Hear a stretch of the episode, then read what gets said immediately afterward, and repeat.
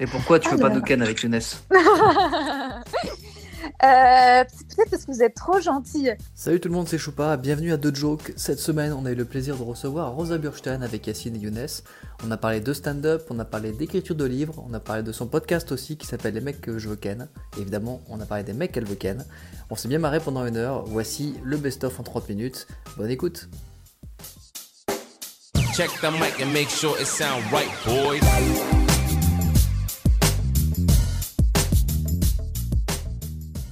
Non, mais c'était vous, je voulais vous rejoindre. Et puis il y avait un truc qui m'énervait dans le métro et je sais pas trop comment le formuler. Peut-être que vous allez voir ce que je veux dire. C'est, ça peut être euh, un papa ou une maman ou bref un adulte qui est avec des enfants dans une rame de métro et qui essaie de se faire passer pour une bonne personne en parlant fort aux, enfants. Oui, Mathilde, tu as raison, le papillon est multicolore. Tu sais, tu parles trop fort. Et tu es là, mais ta gueule, on a déjà parlé à des enfants, tu peux leur parler plus doucement parce que ça hystérise des enfants qui regardent partout en me disant Ah, je suis intéressante, ah, je suis intéressante. Et j'étais là, tu sais, en pleine crise d'hystérie face à des enfants et des adultes. Aucun de vous n'est intéressant. Pourquoi vous parlez fort Tu vois Et pas, Rosa- gens? Rassure-moi, tu aimes bien les enfants? J'adore les enfants et ce que je trouve vraiment très mal poli, c'est les adultes. Et en l'occurrence, là, le papa qui était là, oui, ma chérie, tu as raison, et qui parlait pas. On gars, on s'en fout, on s'en fout. Younes a des histoires de transport en commun qu'il pourra te partager. Il en parle sur scène aussi d'ailleurs. Bah ouais, le bon. RERD, c'est c'est la folie. hein. Le métro 4 à côté, euh, ça, c'est c'est la classe. Hein. Rosa, pourquoi t'es partie de Paris? T'es partie à cause euh, du euh, couvre-feu? Ouais, en fait, écoute, je suis partie euh, parce que j'avais la possibilité, parce que la maison de la nana de mon père dans le golfe du Morbihan était disponible. Et donc, j'ai demandé si je pouvais squatter. Au départ, je pensais rester genre peut-être une semaine, 15 jours. Et en fait, je me suis rendu compte que j'étais faite pour vivre à la campagne, quoi. Enfin, surtout en ce moment. Et à chaque fois que je reviens à Paris, comme là, euh, ça me déprime de plus en plus et je me rends compte que je ne sais pas si c'est là Paris, euh, avec les restos, les cinés, euh, les théâtres, les comédie clubs, le fait que tout soit fermé, qui fait que c'est particulièrement glauque, ou si même juste Paris en soi, la pollution, tout fait que, en fait, je sais pas, j'aime pas ça, quoi. Et j'étais très, très parisienne, j'étais là genre, mais non, c'est super, l'agressivité, c'est super. Et maintenant, je suis en mode, ah non, en fait, non Ça te manque pas le stand-up? Ça, me manque parce que c'est, j'avais des anecdotes que j'avais envie de raconter. Et je me rends compte que c'est, tu peux les raconter vraiment qu'en stand-up parfois. C'est pas l'objet d'une d'une vidéo ni vraiment euh, d'une intro de podcast. Je l'ai fait un peu. euh, j'ai raconté une anecdote perso dans l'intro de mon dernier de mon dernier podcast et ça m'a ça m'a épanché. C'était pas le mal, mais le plaisir, euh, c'est de quand même faire un premier passage plateau, puis ensuite quand tu rôdes un nouveau set de le refaire une deuxième fois, troisième fois, quatrième fois, et puis de, ouais, de voir le truc progresser. Ça faisait longtemps que ça me manquait plus, et là, ça me remanque euh, un petit peu euh, ça. Parce que même si j'écris, euh, j'écris un livre, et c'est pas, pas comme du stand-up, c'est un peu plus...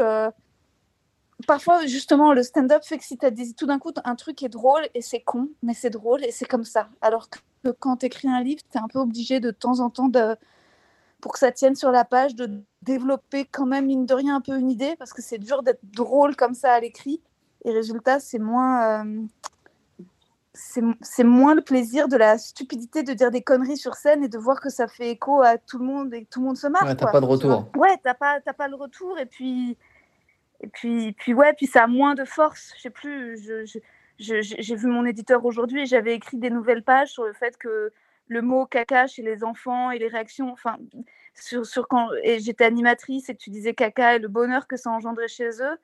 Et puis, je sais plus au moment où je l'écris, je trouvais ça drôle et il m'a dit non, c'est pas terrible. J'étais genre ah ouais, ok. Mais c'est pas, euh,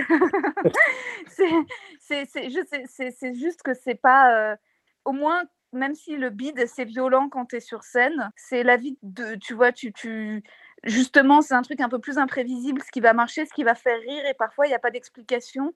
C'est les publics, mais c'est, euh, c'est cool aussi de laisser les inconnus décider et pas une espèce de d'autorité sérieuse. euh, non, Ouais. ça n'ira pas dans le livre. Enfin, tu vois. Ouais. bah Après, surtout que quand tu bides, généralement, tu bides sur, euh, euh, devant plusieurs personnes.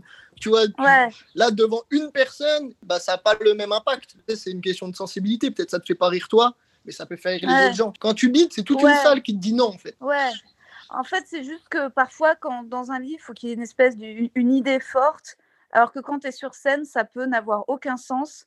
Et justement, ça, c'est c'est ça qui marche aussi. Il y a un truc de- du stand-up où tu pas obligé de, de dire euh, des trucs qui, qui ont beaucoup de poids, tu vois. Tu peux dire des trucs un peu plus... euh, c'est vraiment plus léger, quoi. À la base, tu es comédienne, euh, entre guillemets, si je peux dire, ce que j'appelle classique, dans le sens où tu as fait le cours Florent et tu as fait beaucoup de pièces de théâtre plus classiques au théâtre. C'est ça, à la base, ton premier amour? Ouais. Et comment est venue cette transition avec le stand-up?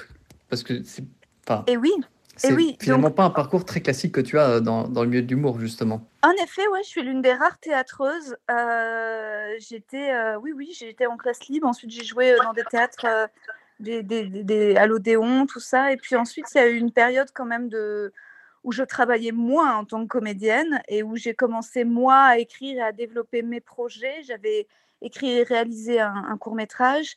Et puis, euh, je travaillais avec une troupe et euh, déjà, on faisait de la comédie, et on faisait de l'impro. Euh, j'avais des copains aussi qui étaient un peu sur YouTube. je faisais des tournages. Et puis, en fait, je développais. J'avais écrit un moyen métrage. J'arrivais pas à trouver le financement. Et justement, c'est ce- un peu ce dont on parlait du fait de. Euh, Je, voulais plus que ce soit une commission de euh, 15 personnes qui décident de la validité de c'est drôle, c'est intéressant, c'est un écho. J'avais envie que ce soit des inconnus, le public, qui décide et pas des, entre guillemets, euh, j'en sais rien, euh, sous-secrétaires de la région Rhône-Alpes, quoi. Quand tu penses, tu as plusieurs casquettes quand même, c'est des métiers très complémentaires que tu fais. euh, euh, écrire un livre, écrire du stand-up, euh, jouer de la comédie pour euh, que ce soit du, euh, euh, que ce soit euh, du théâtre classique ou du contemporain ou ton propre texte. Au final, c'est des métiers très complémentaires. Mais moi, ce que je vois à mon humble niveau euh, de auteur, comédien, humoriste, c'est que parfois, ça fait du bien de pouvoir basculer d'un exercice Mm. à l'autre. Et c'est ce que tu disais en fait aussi pour Mm. retrouver le retrouver l'envie finalement de recréer le désir pour le stand-up. Mm. J'imagine que nous tous qui sommes ici, il y en a sans doute qui nous écoutent, qui montent sur scène, après une période de confinement aussi longue, euh, Mm. avoir travaillé sur autre chose, c'était chouette, ça nous a permis de penser à autre chose, mais on va revenir avec encore plus d'appétit pour, euh, pour la scène. Mm. J'im- J'imagine que tu dois ressentir ça aussi, toi qui avais un spectacle en plus au point virgule. Est-ce que tu sens que tu vas avoir un appétit décuplé euh, quand les salles vont rouvrir? Oui et non. Euh, aussi, il y a des choses qui, qui ne m'ont pas manqué, hein, en toute sincérité, parce que c'est dur de jouer au point virgule ou dans n'importe quel théâtre quand tu n'es pas connu comme moi et de devoir euh, un petit peu supplier les gens de venir te voir. Ah, ben, J'exagère, mais euh, et, et surtout qu'il y a eu du monde et que je suis contente, j'ai pas à me plaindre. J'avais, j'avais, en fait, moi, mon bonheur, c'était la demi-jauge parce que avec la demi-jauge, j'avais une salle pleine, quoi. ouais. Mais, euh, mais ça se remplissait quand même toujours un peu au dernier moment, donc c'était cool. Mais mais parfois, je me dis, euh, putain, ça me fait chier de pas être connue, quoi. Il y avait un stress du coup de remplissage qui t'enlevait un peu le plaisir de jouer? Ah bah ouais, grave, le stress du remplissage et puis tu vois de, de quand même de me dire euh, est-ce qu'il faut que je renvoie des mails, des textos, en fait je joue là, de, de, de continuer à faire tout le temps de, des posts sur Insta, de Ouais. dire allez, venez, venez, venez. Enfin, tu as l'impression à la fin que en fait c'est 90% de, de com pour 10% d'artistique où tu essaies d'améliorer ton spectacle et puis en plus moi au point virgule, y a, finalement le public était au rendez-vous mais il y avait beaucoup de pros qui venaient et résultat, c'était une espèce de showcase de semaine en semaine où les gens étaient là, mais qu'est-ce que tu vends? Et j'étais là, ah. Et en fait, où, où, où je, où je, ouais, je sais pas si c'était, euh, sais pas si c'était assez clair ce que je vendais finalement, qui je suis. Et, euh, et, donc finalement, je, je, à la fois de reprendre, à la fois ces, tous ces paramètres, le côté business du, du stand-up et développer sa marque et savoir comment faire de sa propre personnalité euh, ouais, une, une marque, quelque chose que les gens vont acheter, que les, sur lequel les prods vont parier. Tout cet aspect-là euh, du spectacle ne me manque pas. Quand on se lance dans ce métier, on espère que bah, évidemment les salles vont se remplir, etc. Mais qu'est-ce qui, est-ce que c'est juste une question d'autorité ou est-ce que c'est une question d'époque? Moi, Pour moi, c'est juste une question de chance aussi, dans le sens où si tu...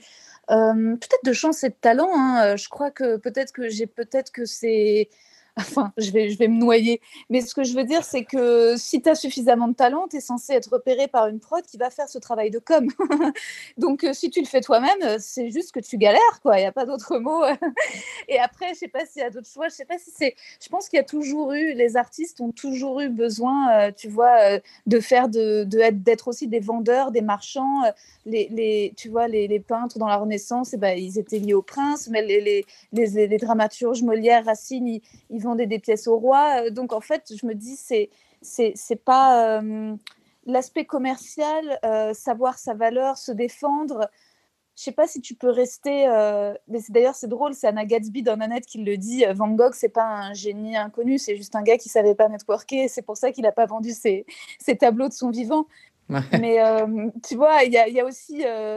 après, c'est pour ça qu'il faut se remettre en question. Il faut savoir se servir des outils. il faut savoir apprendre un peu à, à se servir d'Insta. Moi, tu vois, ensuite, j'ai essayé de, de, le faire à, mon niveau. Puis ensuite, c'est trouver la, se trouver soi, quoi. Parce que si toi, tu es sincère avec ce que tu es, tu vois, et bah, bon, bah, tu trouveras ou pas les, les, les gens qui t'aiment bien, qui te... La, la, rencontre, ensuite, il faut pas... Faut pas mentir. Et tu vois, moi, j'ai fait deux jours sur TikTok et puis je me suis dit, non, même avec la meilleure volonté du monde, je crois que ça sera pas ça, sera pas ça mon identité. quoi. Mais après, TikTok, c'est un, un, bon outil. Hein. C'est comme tous, comme tous les réseaux sociaux, comme Insta, comme, euh, comme Facebook. Euh, aujourd'hui, c'est une question. Hein. Est-ce que les humoristes sont pas un peu obligés de passer par là, par, par tous ces réseaux sociaux? Ils sont pas obligés de faire des vidéos pour se faire connaître? Bah certainement, et je pense que si tu es suffisamment malin, moi je juge personne. Enfin, je pense que si tu es, si es malin et que tu apprends à te servir des outils, que ce soit euh, TikTok, Insta, Clubhouse, euh, YouTube, euh, go for it. Après, ce qu'il y a, c'est que c'est pas toujours peut-être les meilleurs. par exemple, je sais pas, moi, Blanche Gardin, qui est mon humoriste préféré en France, je suis pas sûre que ce soit une grande TikTokeuse, tu vois.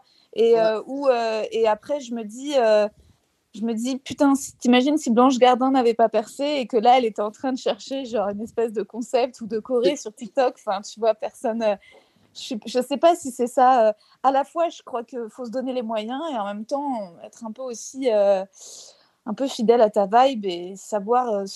et, ensuite, il y a de la place pour plein, plein, plein, plein de gens différents. Tu vois, c'est pour ça que moi j'écris un livre. Je me dis bon bah ça se trouve, ça me ressemble plus et j'y prends plus de plaisir que que faire des reels. Tu vois, j'ai jamais réussi à faire un reel sur Insta.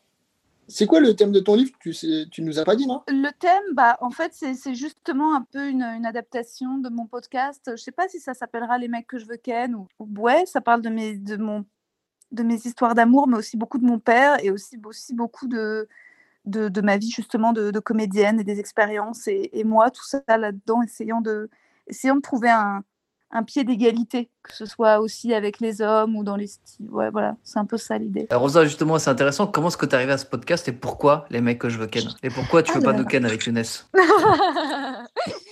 Euh, peut-être parce que vous êtes trop gentil. Ah. je, pense que j'interroge pas mal mes, euh, mes pulsions sadomaso. Euh, en fait, avec le podcast, souvent, je, je crois que quand je rencontre un, mec sympa, je me dis oh soyons amis et travaillons ensemble. Et d'ailleurs les épisodes qui marchent le mieux, c'est quand je me fais roaster par mes invités et qui me, et qui me taillent des vents. Euh, c'est ce qui fait le plus d'écoute. Mais euh, et donc pourquoi pourquoi ce titre les mecs que je veux ken? Comment ça t'est venu? Alors, euh, alors oui, alors en fait, les mecs que je veux ken, ce titre, c'est je me suis rendu compte que, en fait, j'essayais de savoir c'était quoi ce qui m'attirait chez les hommes et que c'était pas tellement le physique, mais vraiment le talent. Et, et que, et que je, me suis rendu compte que j'étais, quand je suis arrivée dans le stand-up, ouais, je me suis dit, bon, il faut absolument pas que, que, je baisse des humoristes parce que ça sera très dangereux, il faut pas faire ça. C'est très dangereux. Ils sont plein d'MST, faites attention. Ouais, quoi Pourquoi c'était dangereux? Non, mais parce qu'il vaut mieux parce que c'était collègues, c'était camarades, ensuite hmm. tout le monde se croise, c'est un petit milieu, c'est pas. Mais par contre, les invités, discuter, ça me permettait de, discuter avec voilà des, et de, questionner un peu voilà mon, attirance pour certaines euh, euh, figures masculines et, voilà me dire euh, au départ, le tout premier invité, c'était Pierre Thévenoud. Ouais, Et, on euh, aime beaucoup Pierre avec Yacine Younes. J'adore Pierre. Et, euh, et je le trouvais drôle et viril. Et, et en fait, quand il était sur scène, il me faisait vraiment de l'effet. Mais, mais j'ai l'impression que, que mes potes mecs, c'est plus, sont attirés par le peut-être le, le physique de certaines nanas et ensuite sur leur douceur, leur, évidemment leur intelligence, mais leur compréhension, le- les moments qu'ils partagent ensemble. Mhm. Alors que, alors que j'ai beaucoup de filles qui, peuvent ouais, tomber amoureuses de quelqu'un qu'elles ont vu sur scène ou dans un film où il y a une espèce de fantasmagorie, de transfert. Et t'en es euh, quasiment 50 épisodes aujourd'hui, donc c'est quand même, euh, t'as été euh, hyper euh, rigoureuse pour en sortir un toutes les semaines. Et ce qui est génial quand on regarde la programmation de ton podcast, c'est que tu vas de Émeric Lompré à Pierre Thévenoud en passant par John Malkovich. C'est un truc de ouf quand même. John Malkovich, personne en France, je crois, n'a eu John Malkovich en invité sur un podcast. Comment t'as fait? John Malkovich, j'avais travaillé avec lui en fait. Il avait monté les Liaisons dangereuses euh, à Paris et je jouais euh, Cécile de Volanges. Et euh, donc ça c'est c'est trop. Ensuite j'ai posé John Malkovich. Il est hyper. Moi je, suis toujours hyper reconnaissante aux, invités qui acceptent parce qu'ils savent que s'ils écoutent, parfois je vais leur parler un peu crûment. Euh, je- ils peuvent être euh, un peu gênés et puis même parfois euh, c'est un peu dire au mec euh, voilà maintenant je te propose d'être objectifié quoi c'est moi qui vais te Ouais. parler de et, et c'est pas une position forcément à laquelle euh, vous êtes habitué et donc et, et donc c'est aussi pas mal de, de, de renverser la balance et c'est vrai que voilà John Malkovich donc on, on se connaissait on s'écrivait pas tout le temps mais tu vois tous les deux trois ans on, on lui envoyais de mes nouvelles et tout il m'en demandait et là, je lui ai dit que j'avais ce podcast et je lui ai dit sincèrement, voilà, le titre, de quoi ça parle. Il a trouvé ça super. Et, euh, et- C'est la classe, donc, euh, ben, c'est trop la classe de sa part, en fait. De... Et en plus, dans l'épisode, euh, il a aussi révélé des choses hyper intimes euh, de lui, du fait d'avoir joué Valmont parce que en fait, il était en France sur les traces du père biologique de son ex-femme. Donc je me dis, c'est Ah. ça, c'est le, le charme du podcast, c'est tout d'un coup d'avoir accès un peu à des, à des secrets, des choses hyper personnelles que t'as pas dans des, dans des interviews euh, classiques, quoi. Eh ben, je vais te proposer un tout petit jeu, euh, parce que tu as reçu quand même quasiment une cinquantaine de personnes. Il y a un jeu qui est pas les mecs que tu veux ken, parce que du coup, on- a la liste, c'est sur ton podcast, c'est très facile. Là, l'idée, c'était plus de jouer un jeu qui est américain qui s'appelle en anglais Fuck, Marry, Kill. Younes, t'as la Mhm. traduction? Euh, Ouais. euh, euh, euh, coucher avec des hommes mariés. Euh, non, Non? tu peux si tu veux, Younes, mais c'est pas exactement ça. Fuck, Marry, Kill, c'est coucher, épouser, buter, tuer, quoi. Et en gros, je vais Mhm. te proposer, Rosa, trois noms de personnes. Et tu devras Ok. me dire quelle personne tu veux baiser, laquelle tu veux épouser et laquelle tu veux tuer. ok, ok, ok, Voilà. j'ai compris. Euh, Younes, ouais. Yacine, n'hésitez pas. Et puis, si dans la room, il y a des personnes qui ont trois noms à nous proposer, vous pouvez faire un petit coucou de la main. Je te pose la première. Tu veux coucher, épouser, buter qui parmi John Malkovich, Verino et Tristan Lopin, que tu as reçus tous les trois sur ton podcast? Ah, euh, alors, euh, du- du- du- du- du- euh, bah, les trois, euh, les épouser. hein. Ah ouais, mais non, Parce- si, si tu fais ça, euh, tu joues pas le jeu, c'est compliqué. Ah, Mais je veux, je veux pas en tuer aucun. Je, je croyais que tu allais me dire genre Eric Zemmour et c'est c'est très simple. Ah non, bah C'est non, bon, le je veux but, tuer. c'est. Ah non, non, c'est comme tu préfères. Le but, c'est d'avoir. euh, Faut, faut- T'es obligé de choisir. Bon, Bah, je- déjà- je Déjà, coucher avec Tristan Lepin, ça va être compliqué. Bah, pas forcément. hein. bah, je sais pas. Si ça se trouve, c'est- justement, c'est une expérience que tu vas avoir, tu vois. Ah ouais, non, mais il y en a aucun, au moins aucun que je veux tuer. D'accord, Euh, les trois, les trois je, je les épouserai volontiers. Et d'accord. à vrai dire, je coucherai avec aucun des trois pour euh, des raisons différentes. Younes, Yacine ou moi? Euh, coucher avec Yacine, Ah euh, épouser Choupa. Oh, Et- désolé Younes. Mais moi, j'ai rien fait. elle, elle a hésité avec Verino Malkovich et tout. Moi, je suis dans la roue, elle me bute. Les autres, ils n'étaient pas là. Elle était là, elle hésitait, je sais pas, peut-être. Moi, elle a même pas hésité une seconde. Direct. Hein. Mais c'est tout l'intérêt de ce jeu. Honnêtement, j'ai juste écrit cette petite chronique pour cette dernière question, donc je suis ravi de ta réponse. Merci Rosa. Attends, mais pourquoi Je veux des explications quand même. Pourquoi? Elle est obligée de Oui, choisir. j'étais obligée de choisir. J'étais obligée de choisir. Et, et Yacine, je ne sais plus si mes souvenirs sont bons, mais Il me semblait que t'étais beau, non, physiquement? Plus de, de me buter, je suis moche. Ah, Non, pas- J'ai jamais senti, Younes, que t'étais attiré par moi non plus. Ça, il faut... Donc, euh, ça, Ah. parfois, voilà. Ah, mais, mais c'est pas... Ouais, mais c'était pas le jeu, là. Le jeu, c'était- T'as vu Retourne la situation. Carrément, c'est maintenant. Ah bon, merci Rosa d'avoir joué le jeu. Bah, Euh, merci.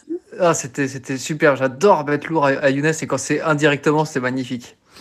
Euh, est-ce qu'il y a un mec que tu aimerais inviter dans ton podcast que tu n'as pas encore pu avoir? Ça peut être n'importe qui. Il y en a plein que des mecs que j'ai harcelés et qui ont refusé. Franchement, ça me brise le cœur. euh. Ah, le mot harcelé, peut-être euh, étude d'explication de la Bah, réponse. Non, mais j'ai vraiment essayé, tu parles, de mettre beaucoup de mois d'écart, à chaque fois d'écrire des mots hyper cool. Mais Guillermo Guiz, il veut pas venir dans le podcast, ça me tue. Ouais, je suis dégoûtée. Et, euh, euh, et Haroun non plus, euh, Haroun non plus, il est pas trop chaud pour venir dans le podcast. Donc, euh, mais Haroun, il m'a, il m'a pas, il, il me balade un peu, mais c'est pas un nom officiel. Donc, je pourrais quand même un peu encore y retourner. Guillermo, c'est Haroun un jour. Ok. Ouais, je, je rêverais d'avoir Haroun, ouais. Et alors, rien à voir, mais un mec que tu veux ken tout court. Tu t'en fous du podcast. Juste un mec que tu veux ken. Timothée Chalamet et Armie Hammer, euh, tu vois, là, ça a un peu défié toutes mes, tous mes, toutes mes théories de ouais, il faut que le mec soit marrant. Un, un. Quand il est beau, putain, quand il est beau comme Timothée Chalamet ou Armie Hammer, il y a aussi. euh, parfois, la nature est juste bien faite, quoi. Et, Ah, c'est marrant que tu dis ça parce qu'on on dit souvent de, de Younes et moi que lui, c'est le Army Hammer du stand-up et moi, le Timothée Chalamet. C'est fou, hein N'est-ce pas, Younes?